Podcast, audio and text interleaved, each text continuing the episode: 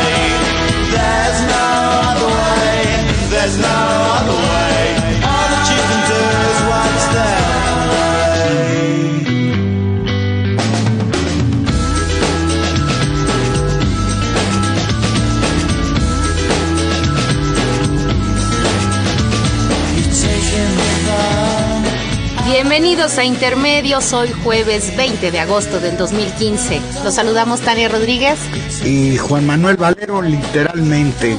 Hoy va a ser un programa bajo la lluvia.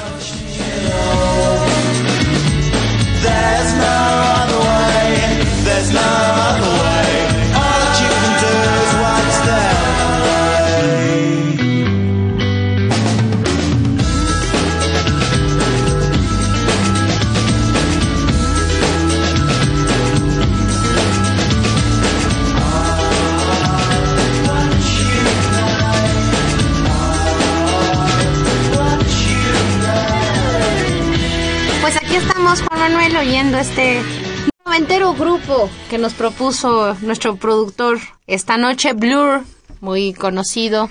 Empezamos con There's No Other Way. No hay, no hay de otra, no hay otra manera, algo así. Y bueno, pues, a pues, veces sí hay. Pareciera que no hay de otra, pero luego sí hay. Una noticia que se empezó a dar a conocer el martes. Por desgracia, esta noticia, pues no, no ha repercutido en todos los medios, pero es una noticia que a nosotros sí nos parece muy importante. A casi seis años de su extinción, en, octubre de 2009, con motivo de la liquidación de la Compañía de Luz y Fuerza del Centro, el Sindicato Mexicano de Electricistas resurge ahora como una cooperativa. Vaya sorpresa, Tania, en primera instancia, la noticia nos parece buena. De acuerdo con el anuncio que se hizo, la cooperativa operará en asociación con la empresa portuguesa Mota Engil y con el apoyo del gobierno federal. El SME consiguió un nuevo contrato colectivo para operar 14 plantas eléctricas, eléctricas, cuatro centrales de ciclo combinado y para recuperar una parte de la materia de trabajo en la operación de un paquete de 1.700 megawatts, informó el líder sindical Martín Esparza. En sus propias palabras, señaló, nos entregarán todas las hidroeléctricas que hay.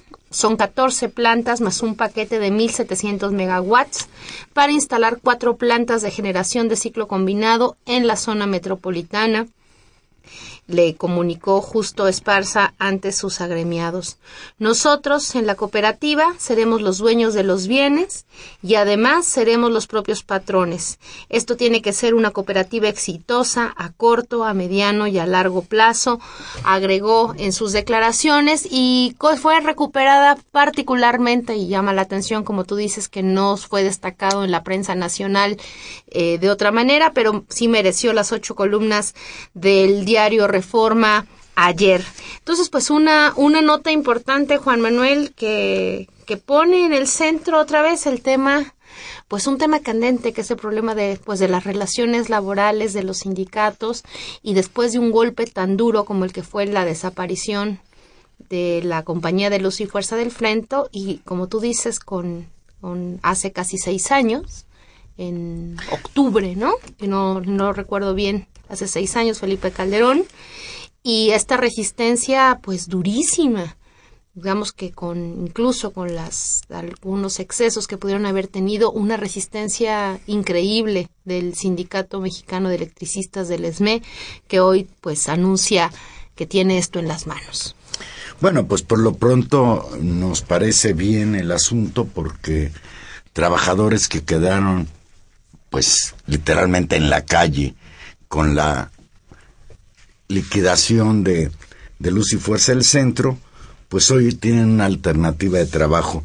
Sin embargo, Tania, a mí hay algo que me, me preocupa, que es el, el hecho de que cuando se justificó la liquidación de Luz y Fuerza del Centro, se acusó, pues, en primera instancia, que parte de la ineficacia de la compañía de luz tenía que ver con el sindicato, con los trabajadores del SME.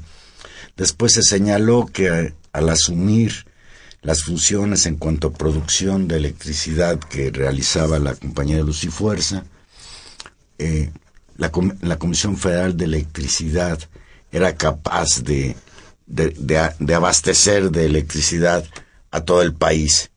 Y pues ahora, seis años después, se habla de que el ESME se convierte en cooperativa dentro de un fideicomiso con una empresa transnacional portuguesa, Mota Engil, y que se va a hacer cargo, según Esparza, de 14 plantas hidroeléctricas y de la producción de 1.700 megawatts para instalar cuatro plantas de generación de ciclo combinado en la zona metropolitana de la Ciudad de México. Lo primero que a mí se me ocurre pensar es que pues es también una manera de ir incorporando dentro de la reforma energética al capital extranjero dentro de los renglones estratégicos como es en este caso la electricidad. Sí, eh, esta decisión tiene, tiene muchos bemoles, algunos de carácter que tenga que ver justamente con la reforma energética y algunos que tienen que ver pues también con el carácter eh, político y laboral de la lucha. Yo del, sobre lo primero no, no, no me pronunciaré, veremos que efectivamente las opiniones de los expertos en la política energética, pero me parece que dentro de este contexto eh, este anuncio que hace el ESME, que por supuesto tiene que ver con una negociación con el gobierno federal, porque sin, sin este visto bueno hubiera sido difícil que una compañía transnacional hubiera entrado en negociaciones y anunciara que establecería tanto un nuevo contrato de prestación de servicios con el sindicato como justamente las autorizaciones de operación pues de un sector estratégico pues tiene que tener el visto bueno del gobierno. Entonces ahí me parece que pues esta tenacidad del, del, del, ESME y las mesas de negociación que sistemáticamente ha tenido con el gobierno, pues rinden un fruto. Pero me parece que también está este hecho del ESME o esta, este triunfo, vamos a evaluarlo así, pero digamos, eh, tendremos que sopesarlo, pero dentro de todo este, este logro que tienen estos sindicalistas que resistieron, eh, tendría que ponerse en un contexto de un trayecto histórico fatal para el sindicalismo mexicano y para las relaciones obrero-platonales en este país. Recordemos que el golpe contra el ESME fue muy duro, y fue no solamente, eh, digamos, una toma de control de un sector estratégico, sino a un golpe político contra un sindicato que había sistemáticamente resistido, se había marcado, digamos, en oposición a las políticas federales. Después de esa decisión tan dura que fue apoyada, recordémoslo, con la Policía Federal, la declaración de huelga, por ejemplo, la declaración de inexistencia y de quiebra de Mexicana que quebró y ahora estamos en una coyuntura donde de nueva cuenta eh, los derechos sindicales se persiguen, que es particularmente el caso de la reforma educativa, que más que educativa es una reforma laboral en los maestros y la resistencia de la gente. Entonces creo que la habilidad política de un sindicato para establecer una ruta de, solución a su conflicto, abre un escenario interesante para las relaciones del mundo laboral en el país. Vamos a ver qué nos dice un experto. Tenemos en la línea telefónica a Arturo Alcalde Justiniani. Arturo, buenas noches. ¿Qué tal? Buenas noches, qué gusto estar con ustedes. Un poco lejos, pero con todo el gusto del mundo. Ya, ya, ya sabemos que te encuentras por las cuernavacas. Sí. Arturo, alcalde Justiniani, abogado especialista en temas laborales, asesor de distintos sindicatos, yo diría de casi todos, analista y articulista del periódico La Jornada. Arturo, de entrada la noticia es buena. El Sindicato Mexicano de Electricistas resurge convertido en cooperativa. De lo perdido lo que aparezca. Tu opinión. Bueno, como tú lo señalas, yo creo que es eh, una gran noticia el que los compañeros del Sindicato Mexicano de Electricistas puedan, eh, digamos, recuperar un, espacio, un empleo, un ingreso, sobre todo porque fueron objeto pues, de un despojo, un despojo claramente ilegal por parte del Estado. Eh, por un lado, también habría que considerar que esta forma de organización pues le presenta retos uh, novedosos, porque al integrarse en cooperativa, pues eh, obviamente el tipo de relaciones que tendría con eh, la empresa a la que prestarían los servicios es distinta de aquella que operó en la relación obrera patronal clásica en, en, la, en la, compañía de luz, ¿no? Entonces, esto eh, obviamente pues va a obligar a los compañeros a una visión distinta, digamos, de, de su de su práctica laboral, ¿no? Eso es muy importante considerarlo y, y, obviamente nos cuestiona pues eh, muchos de los paradigmas bajo los cuales considerábamos eh, esta relación obrero-patronal, sobre todo en el ámbito colectivo y contractual. Arturo, buenas noches, te saluda Tania Rodríguez. ¿Qué tal, Tania? Qué gusto. Oye, Arturo, esta, esta noticia yo la, la, ponía antes de entrar contigo al aire en el contexto de una historia reciente muy dura del sindicalismo y de las relaciones, digamos, en, de las relaciones trabajo-capital y de la mediación del Estado. Eh, teníamos el caso del ESME, que había sido un despojo brutal operado por, pues, por la fuerza pública. Eh, teníamos el caso terrible de la declaración de quiebra de Mexicana y en este momento estamos atravesando también con el problema, digamos, de la reforma educativa, que es más una reforma laboral y por supuesto de la reforma laboral que cambió los términos, digamos, de relaciones de, de legales y de la ley de la ley del trabajo. En ese contexto, esta salida política construida me parece de manera incluso novedosa ¿Qué, ¿Qué significa para el mundo de trabajo y para la lucha sindical? Bueno, en relación al contexto, me, me provocaste la inquietud de agregar eh, dos, eh, eh, digamos, hechos que sucedieron esta semana, aprovechando el foro. Uno, la detención injusta, absurda del líder del sindicato de Sanda, que incalculó el Ban Tlaxcala. Eso, francamente, es, brutal, todo por la presión de una transnacional como es Basta Corporation, que está presionando al gobierno de Tlaxcala para que lo apoye en el cierre de la planta zapatera que tienen esa, en ese lado. Y por otro lado, los perdón, ¿del sindicato de quién? Sandac. Sandac. Sandac. Muy bien. Pertenecen a una transnacional que es Bata, la, la, la, gigante que en el mundo del zapato es Bata, de, origen checoslovaco, pero ella es canadiense ahora. Y este, tienen apresado desde, el, desde el lunes, está, eh, digamos, encarcelado el líder del sindicato pues no ha dicho nada, simplemente porque está planteando que se negocie lo, el contrato colectivo y de una manera muy burda en, en, Tlaxcala.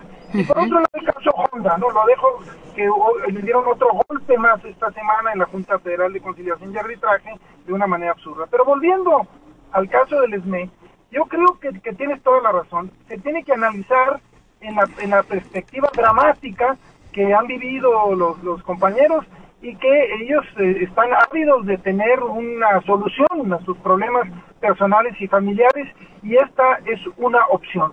Obviamente no podríamos plantear que es un esquema deseable para el mundo del trabajo que la gente se organice en cooperativas y que establezca contratos con empresas, porque eh, sería una cooperativa que si bien, eh, digamos, es una sociedad de trabajo, tiene la limitación que no trabaja para sí misma, sino que trabaja para otra empresa en, digamos en, condiciones de una eh, figura pues eh, relativamente cercana a la subcontratación, ¿no?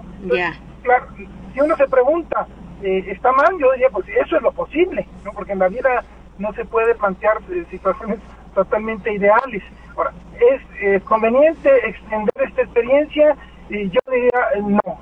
Sí al cooperativismo que es dueño de sus instrumentos de trabajo, que trabaja para sí mismo y que no, eh, digamos, va a representar la, venta de la fuerza de trabajo a un tercero, como es este caso a la empresa portuguesa.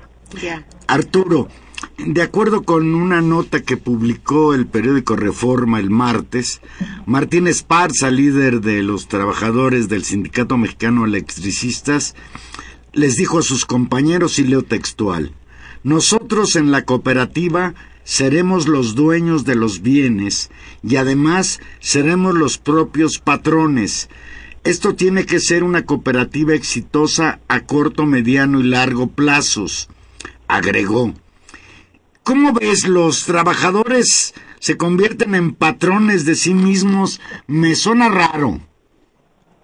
Bueno, es, eh, yo creo que, digamos, lo son en, en la medida en que eh, es una organización propia, ellos van a administrar la, prestación de los servicios, eh, seguramente con instrumentos también que de los cuales se van relativamente a apropiar, pero eh, no hay que olvidar que hay otra persona moral que es en este caso la empresa portuguesa, ¿no? Entonces, no es una relación laboral tradicional o, o una cooperativa tradicional en la que el conjunto de los asociados, los cooperativistas, eh, digamos, se organizan para, eh, digamos, eh, generar una producción propia, ya sea de, consumos, de productos o de servicios. esta es una cooperativa de características particulares que seguramente va a celebrar como cooperativa un contrato con una persona moral a la que a la cual le van a brindar los servicios de los cooperativistas. Claro. si uno se pregunta y dice, bueno, ¿son sus propios patrones? Sí, en parte, en la medida en que ellos eh, se administran y se organizan de manera, digamos, particular y autónoma. Pero si lo habláramos en términos integrales, pues eh, no podríamos, digamos, perder de vista que, digamos, van a, van a, van a establecer esa, ese vínculo contractual con una empresa privada, a la cual van a prestar sus servicios como cooperativa.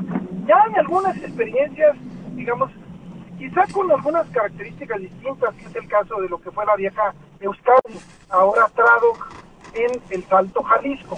También ahí los trabajadores dieron una lucha, una, lucha histórica, eh, ganaron su lucha, se quedaron con eh, una buena parte de la propiedad de la empresa, crearon una cooperativa y celebraron un contrato con una empresa norteamericana productora de llantas a la cual la cooperativa le presta sus servicios. Pues, yo diría que estas experiencias son experiencias pues legítimas y que marcan también una distancia de otro tipo de experiencias, por ejemplo, en el sector aéreo, donde algunas empresas crean cooperativas, pues lo han hecho escuelas también, simuladas para vender trabajo barato para, eh, digamos, eh, darle la vuelta al fisco y para evitar que haya sindicatos auténticos y contratos colectivos. Porque en este caso, yo quiero imaginar que es difícil pensar en un contrato colectivo clásico, porque quien presta sus servicios, pues, eh, o quien contrata los servicios es la cooperativa que le brinda personal a la empresa, en este caso portuguesa. Arturo, pues un, un panorama, un panorama muy complejo que, que creo que es resultado justamente del nuevo contexto de las reformas laborales y de la presión y de la reconfiguración general, pues del propio capitalismo y pues incluso de la correlación de fuerzas en la que, en la que nos encontramos. En ese contexto, en ese contexto general eh, y cambiando parcialmente de tema porque sigue siendo un tema laboral, eh, estamos en el, en uno de los puntos álgidos de negociación o de lucha y de enfrentamiento entre el gobierno federal y los maestros. Eh, Arturo, ¿cómo, cómo, ¿cómo ves el escenario en, finalmente también desde el ámbito de las de las relaciones laborales, particularmente pues el conflicto centrado fundamentalmente en la sección 22 eh, en Oaxaca. También me, me, parece que habría que ubicarlo en ese, en ese mismo análisis que, que ustedes hacen con, con, pues, con mucha agudeza, en la que no podemos eh, pensar en situaciones que estén desvinculadas de, de, su origen y de su, y de su contexto y de las grandes dificultades que, que le plantea pues, el, el, Estado y en el caso del sector educativo la presión de un sector de la derecha ¿no? que ha estado tomando un liderazgo impresionante como es el caso de Mexicanos Primero. Creo que sin duda hay que hacer causa común en primer lugar con los maestros frente a un esquema de represión, ese sería como un, un ámbito del tema. Pero por otro lado también creo que eh, en un momento los compañeros de la 22 tienen que plantearse el, un conjunto de retos y de revisión en, sus prácticas, ¿no? Para lograr eh, el mayor apoyo de la sociedad en, sus reivindicaciones. Esto tiene que ver en un sentido con el origen sindical. El problema de las eh, secciones democráticas es que nacen a partir de la ausencia de vida democrática en el sindicato general. Entonces, la primera conclusión es que si tuviéramos sindicatos democráticos, transparentes, con rendición de cuentas, voto secreto en sus procesos electorales, pues entonces no tendrían que haberse dado este, este nivel de, disidencia. ¿no? Pues, pero en segundo lugar, creo que también los maestros eh, tienen que valorar el que la sociedad necesita verlos como, como aliados, y que el, su comportamiento, pues sobre todo frente al tema del alumnado y sus tácticas de lucha, eh, tienen que eh, generar e, ese apoyo. De otra manera pueden lograr un desgaste eh, que, finalmente los puede aislar y ese es un riesgo frente a la sociedad en general si no hay la debida comprensión de, de su lucha. Y uno de esos elementos es el, tema de la, del contenido educativo, por ejemplo, el tema de la evaluación que ha sido muy comentado. Creo que, eh, digamos, es totalmente fundada la crítica a los sistemas de evaluación, a la reforma educativa laboral, como ustedes lo dicen esencialmente, pero también tienen que demostrar que eh, ellos plantean un sistema de evaluación mejor que el otro. Tienen que, digamos, decantar, precisar eh, cuáles serían las características de ese sistema de evaluación y de desempeño que en cualquier proceso laboral existe y que es eh, absolutamente lógico y legítimo el que el trabajo se, se, evalúe y se desempeñe pues con niveles de responsabilidad y eficiencia. Eso no está eh, peleado con los derechos laborales, pero sí creo que necesita ser más claro. No es ahorita el momento, ahorita es hacer causa común con ellos, evitar la represión, eh, evitar que la derecha utilice esto para, digamos, finalmente, pues no sé, pensar en una acción tan absurda como la, persecución penal, eso me parece eh, grotesco, esa manera de solucionar los problemas. Pero eso no quita que el día de mañana eh, sí necesitemos, pues de una manera muy eh, fraterna y solidaria, reclamar ese, esa revisión de tácticas de lucha. Pero, pero por otro lado, habría que hacer hincapié, Arturo, en que la represión va increciendo. Tú lo has tocado. ayer se libraron órdenes de aprehensión contra 15 maestros acusados de motín y de destruir material electoral en la jornada electoral de junio pasado y quizás esto sea lo que obligó a la sección 22 a echarse para atrás respecto a su planteamiento de no iniciar los cursos eh, el próximo lunes 24 de agosto. Hoy en los periódicos, en la radio, en la televisión, son frecuentes los spots en los que el gobierno federal y el propio gobierno de Oaxaca hacen hablar a supuestos padres de familia que abogan en favor de la reforma educativa y en contra de la sección 22 porque están muy preocupados porque sus hijos no van a ir a la escuela. Y se omiten otras cosas gravísimas como el estado de deterioro brutal de todas las escuelas mexicanas, sobre todo en las ciudades de los estados más pobres. Sí, yo, yo creo que, que, en efecto hay toda una campaña. También creo que ellos fueron muy inteligentes en no haber caído en la provocación y en haber optado por, eh, digamos, no suspender las labores. Incluso el hecho de adelantar, además, eh, fue como pues, interesante, ¿no? La, respuesta, eso, eso habla bien del, del movimiento y por esa razón, eh, digamos, me parece que hay que, hay que apoyarlos, digamos, sin, sin, digamos, ningún recato y al mismo tiempo ir pensando en el escenario futuro para que el movimiento, como comentábamos, pues eh, no solamente gane esta batalla, sino también tenga propuestas eh, viables, propuestas que la sociedad eh, acepte para el mundo educativo, porque ciertamente también hay razón en el sentido de que los alumnos no pueden estar en, un, en una constante pérdida de, clases, eso un sector de la sociedad creo que creciente lo ve, lo ve con mucha preocupación. Hay temas ahí incluidos, este tema electoral, el por ejemplo, se ha discutido mucho el, el, derecho que pueden tener o no los maestros para impedir que haya procesos electorales. Yo no lo comparto. Yo sinceramente creo que, que no tienen ese, ese derecho para impedir que haya elecciones. Pero eh, esos son temas finalmente adyacentes al tema central, que es que la reforma educativa es totalmente indebida, fue una reforma punitiva, una reforma de corte laboral y que hay toda una campaña para desprestigiarlos, obviamente con la jiribilla de que son una disidencia frente a la visión que tiene el gobierno y el sector privado.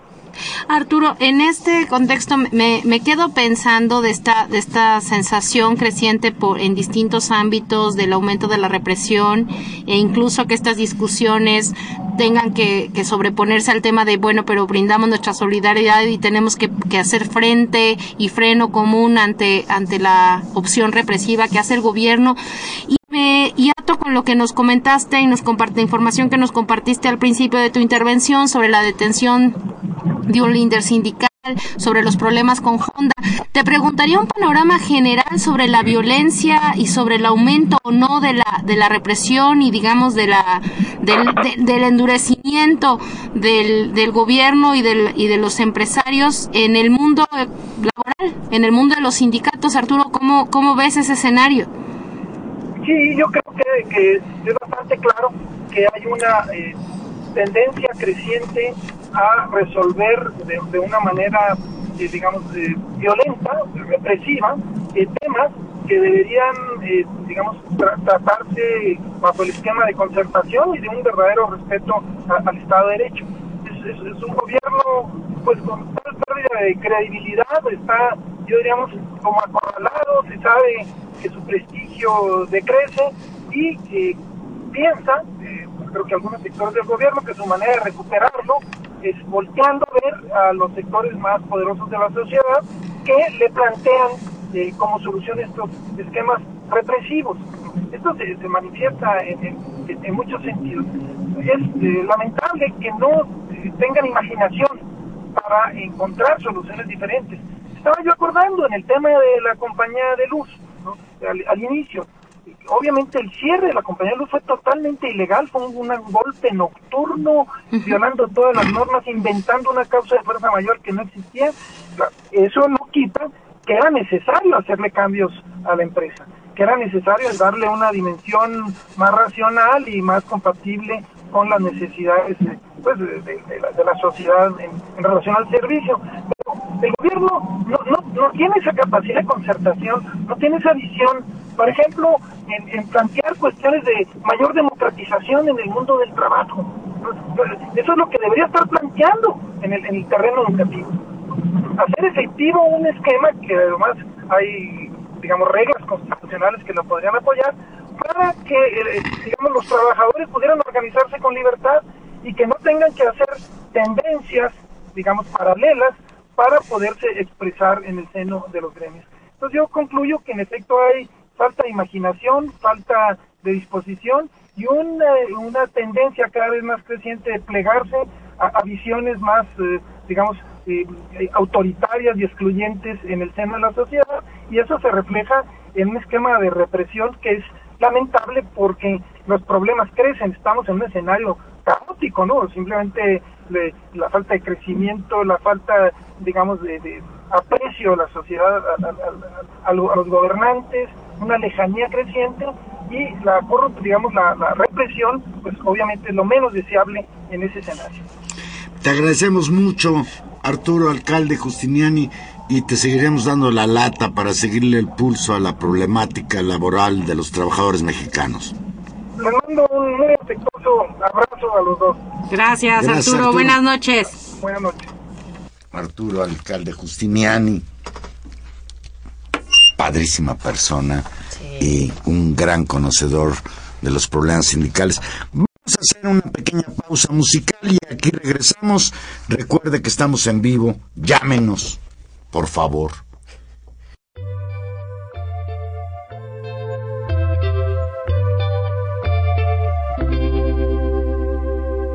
She says there's ants in the carpet, dirty little monsters, eating all the muscles, picking up the rubbish. Give her effervescence, she needs a little sparkle.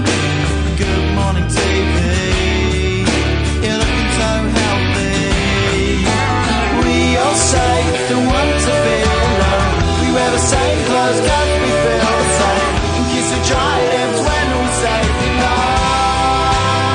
And I'm a it's nothing special.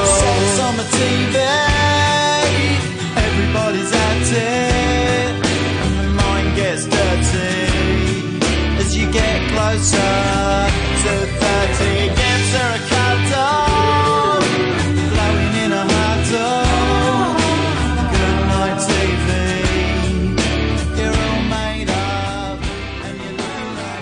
estamos de regreso. Pues sentimientos, sentimientos encontrados, ¿no? Por un lado, pues bien lo del SME con sus preocupaciones y, y terrible lo que está sucediendo con la confrontación entre la Coordinadora Nacional de Trabajadores de la Educación y el Estado Federal. Ahí habría que ver varias cosas porque la cosa está terrible. Pues el país, el país está muy mal, Tania.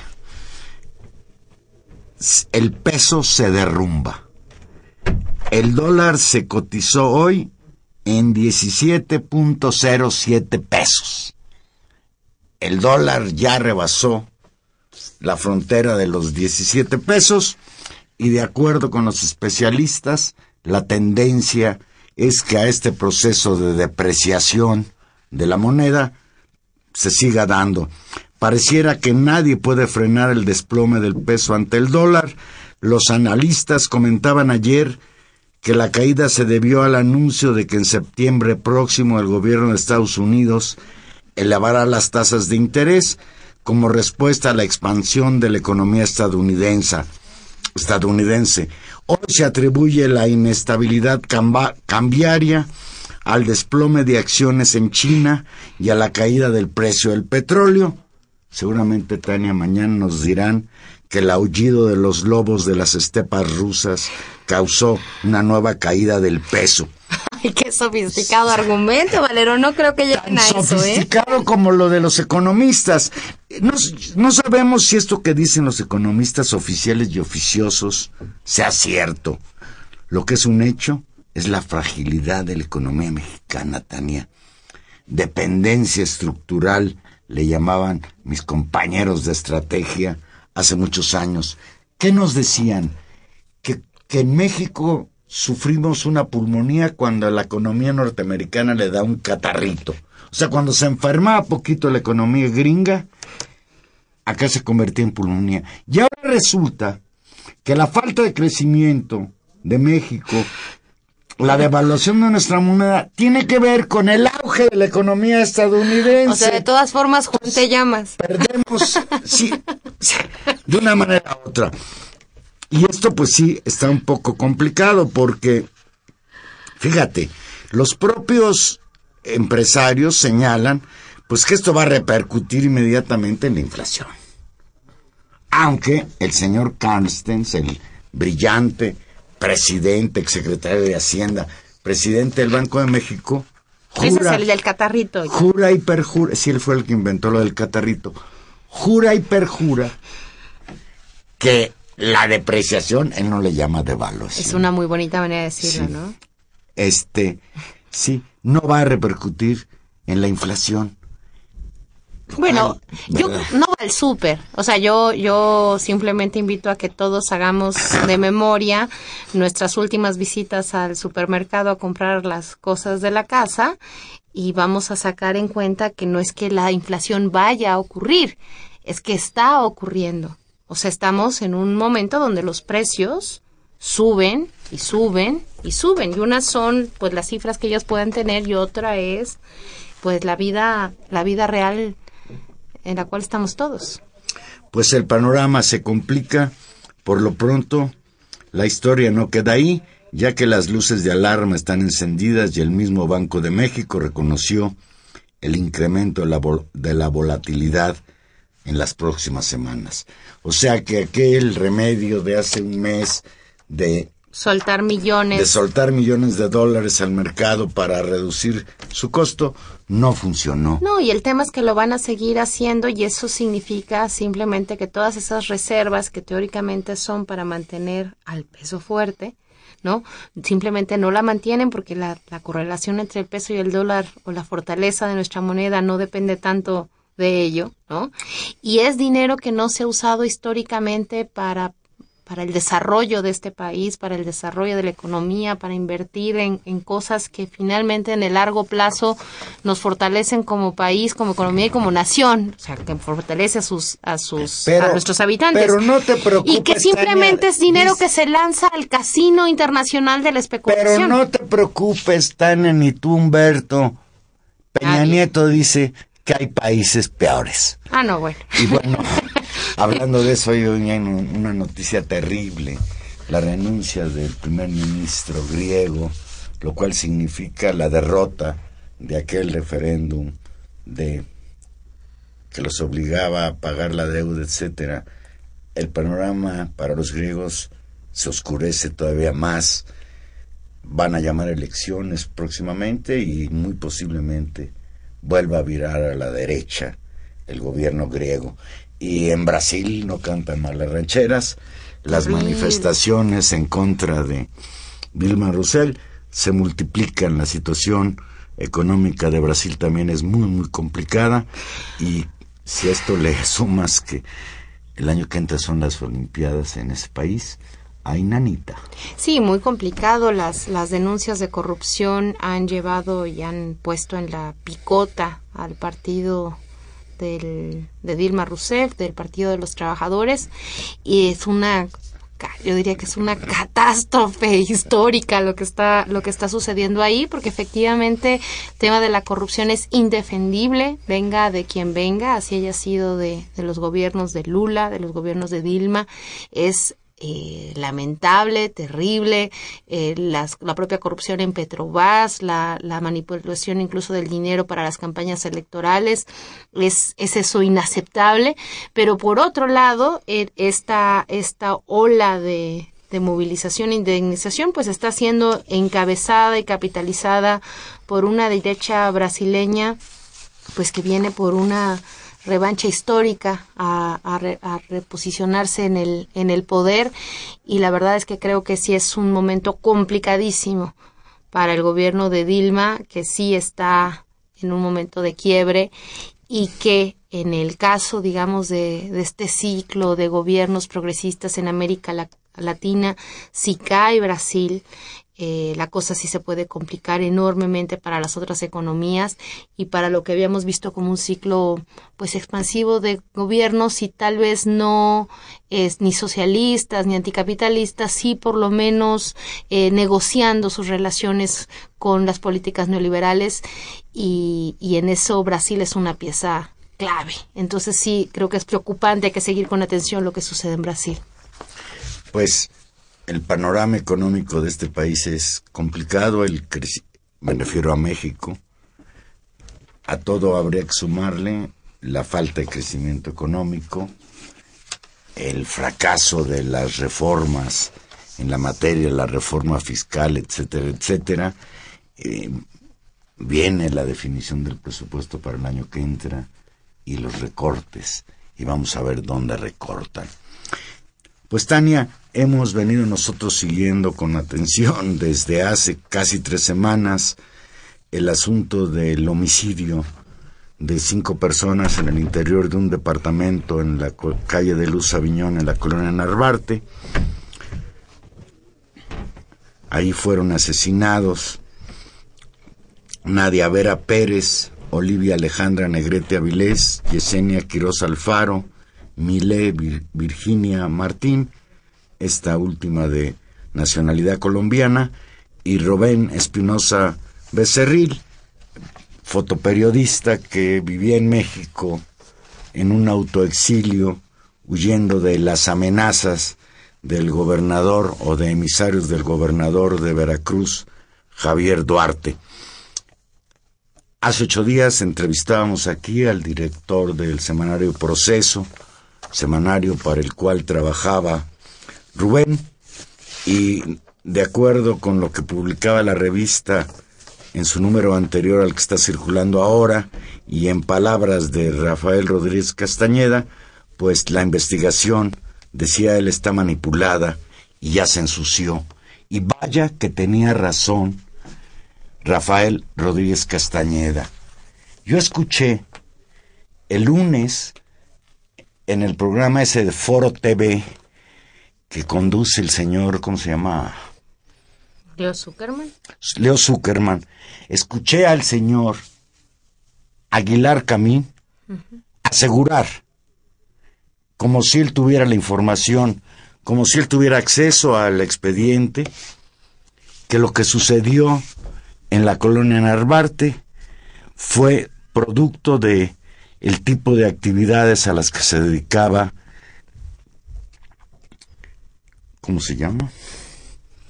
Na, eh, Virginia Martín, la muchacha colombiana, que para él le quedaba muy claro de que no había ni pies ni cabeza para buscar la posible responsabilidad de el gobierno de Veracruz en estos hechos.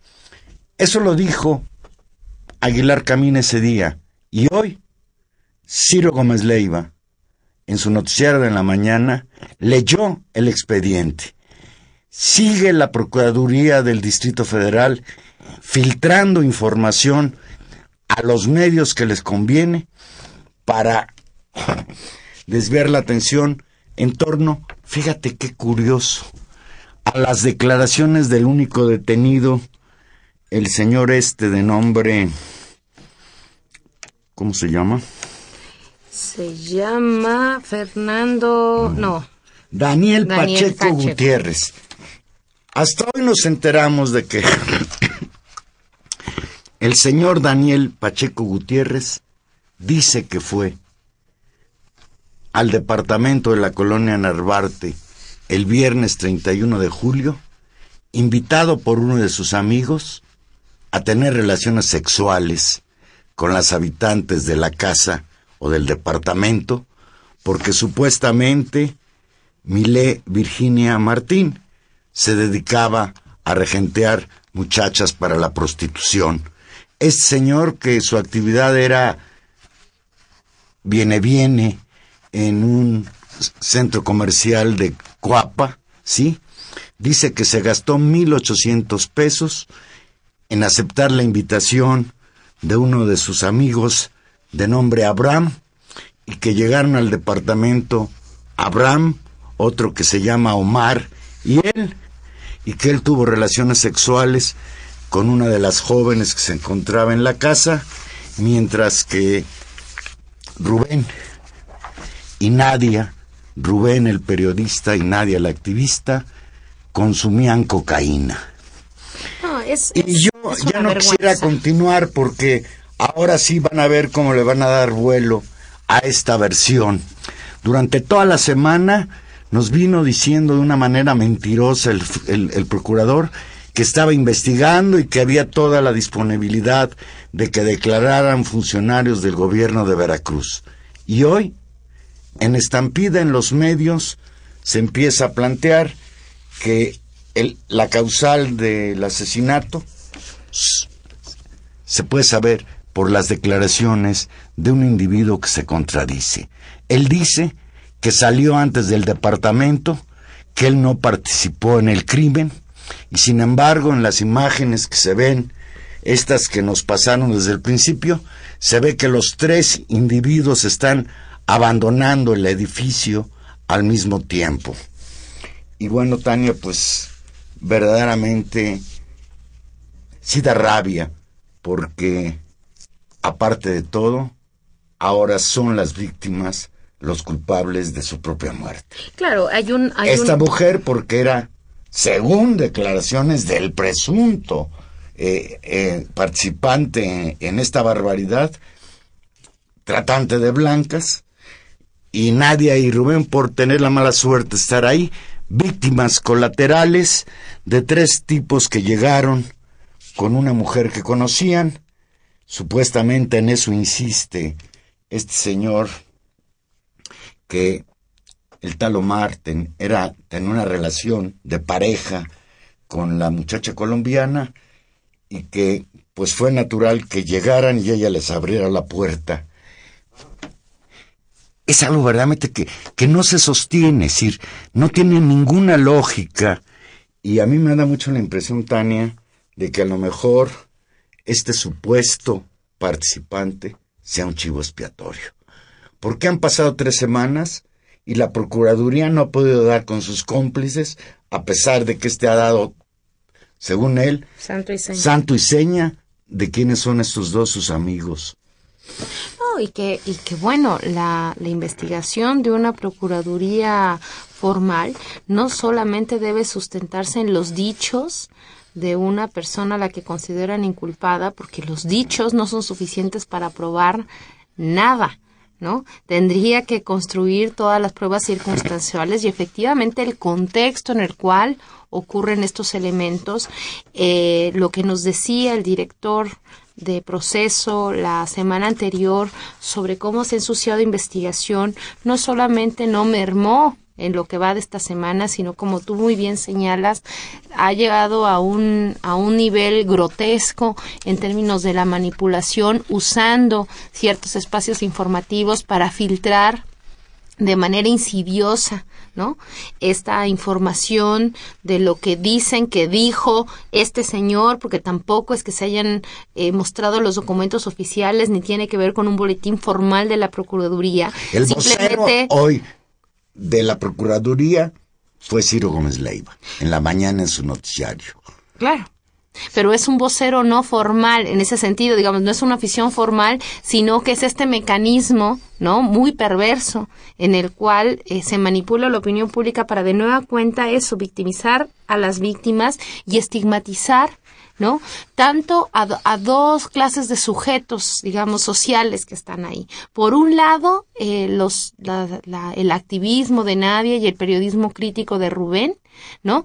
Donde hay una especie de que se trata de construir una especie de justificación de en algo habrán andado y entonces, bueno, pues ni modo, ¿no? Te lo buscaste, que, que, que, estigmatiza una posición política y eso aquí en China de veras que es persecución a la opinión y es persecución a la libertad de opinión y a nuestros derechos políticos básicos. Esa es la primera. Y la segunda, que no es menor, que tiene que ver con seguir estigmatizando socialmente a las mujeres y a, y, y a las mujeres, digamos, que deciden tener vivir, digamos, solas, vivir sin, sin un marido, vivir sin un padre, que parece ser que sigue vigilando la castidad y la honorabilidad de cualquier mujer. O hay que, hay que tener un hombre al lado para ser una mujer decente. Parece que estamos con el siglo XIX, donde lo que se juega es, ah, como era un departamento donde vivían mujeres, pues entonces es normal que a alguien se le ocurra decir que eso seguramente era una casa de citas ¿no? ¿Por qué? Porque vivían mujeres. Eso me parece inaceptable y creo que las, las que somos mujeres, las que tenemos hijas, las que, ¿no? Las que eh, defendemos y los que defiendan los derechos de, de las mujeres como un sujeto igual que los hombres, con los mismos, como sujetos libres, como cuerpos libres, es intolerable que en los medios de comunicación se siga aceptando eso y que socialmente tengamos una moral donde hace aceptable ese tipo de insidias. Es esas es por todas estas razones este este caso de la Narvarte es, realmente insultante y es eh, lamentable que lo dicho por Rafael Rodríguez Castañeda hace ocho días se confirme una vez más y la, la, la capacidad de ensuciar una investigación de una de la Procuraduría del Distrito Federal es tristísimo. Con el fin perverso de proteger a alguien el martes pasado Tania en un reportaje de Jesús Cervantes publicado por Proceso, eh, Fernando Ruiz Canales, presidente del Consejo para la Ley y los Derechos Humanos, asegura, de acuerdo a su experiencia, que el multihomicidio de la colonia Narvarte fue por encargo. Leo textual. La tortura, violación y el tiro de gracia que recibieron cinco personas, entre ellas el reportero gráfico Rubén Espinosa y la activista social Nadia Vera el pasado 31 de julio, revelan una acción de sicarios perpetrada por personas que llevaban consigna, además de la participación no de tres, sino de acuerdo con lo que plantea Fernando Ruiz Canales, pudieron ser cuatro o cinco los victimarios. Fernando Ruiz Canales, y quien desde 1991 se dedica a investigar y a estudiar perfiles de secuestradores, sostiene que, que quienes perpetraron el crimen fueron asesinos a sueldo. Terrible el caso, Juan Manuel. Por su parte, y nada más señalo esto, les recomiendo que busquen este reportaje porque por fortuna la revista Proceso es la única que ha tratado de profundizar en otras posibilidades móviles del crimen. Por su parte, Max Morales, abogado criminalista, señala, no descarta la posibilidad de que se haya tratado de un crimen político y descarta por completo el que se haya tratado de un robo. Eso es una fantasía, dijo este criminalista, y pues ya nos tenemos que ir. Vamos, a darle salida a algunos comentarios del público.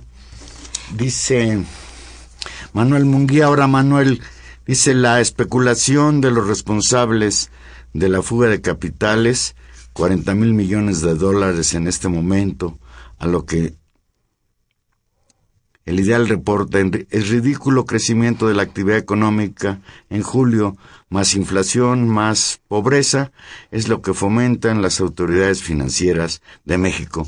Efectivamente, se habla de que hay una fuga de capitales grandísima a propósito de la devaluación del peso. Pero eso no lo aclara el presidente. No, pero, pero sí sabemos que se pone los calcetines bien. Muy bien. Y eso a, colación, para quien no sepa de qué estamos hablando, Juan Manuel y yo, porque no es un seguidor de las redes sociales, en algunos, hace algunos días hubo todo un debate sobre si Peña Nieto traía unas calcetas para correr al revés. Eh, se hicieron muchas burlas de que no sabía ponerse ni los calcetines y la presidencia de la República a través de un Twitter respondió él mismo, él mismo, claro, diciendo que las tomando una fotografía de las de las calcetas para demostrar que se las había puesto bien y diciendo aclarando el escándalo de los calcetines, el calcetín gate como se etiquetó en Twitter.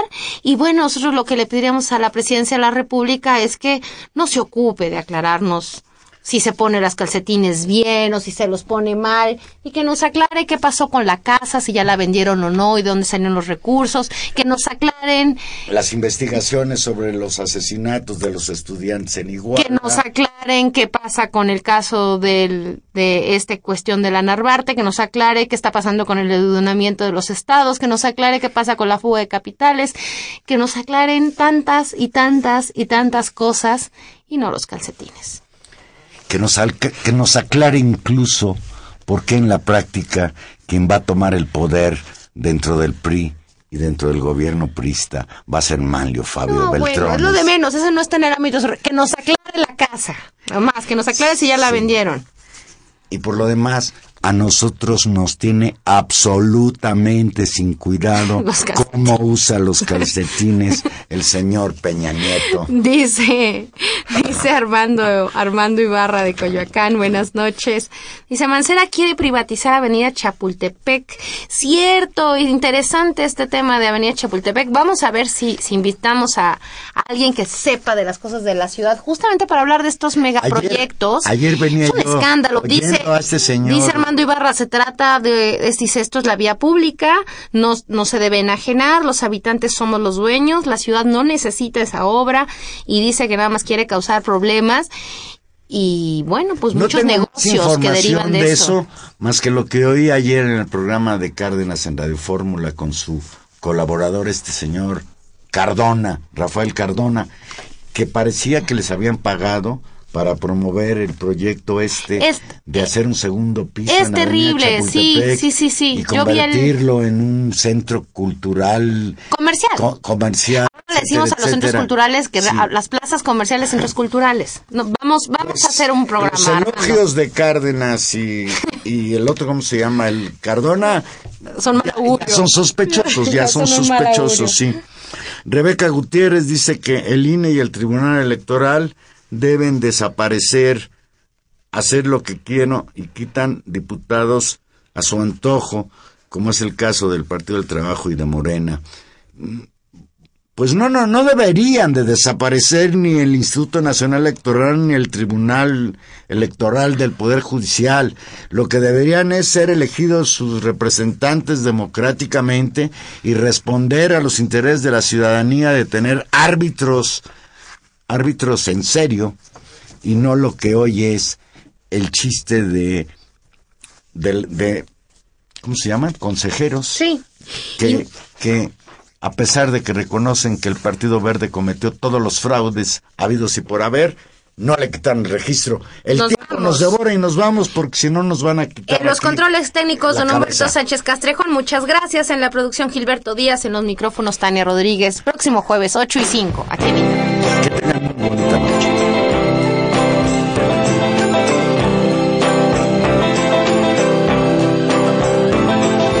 Once upon a time you dressed so fine, threw the bumps of dime in your prime. people call, say beware doll, you're bound to fall. You thought they were all kidding you. You used to laugh about everybody.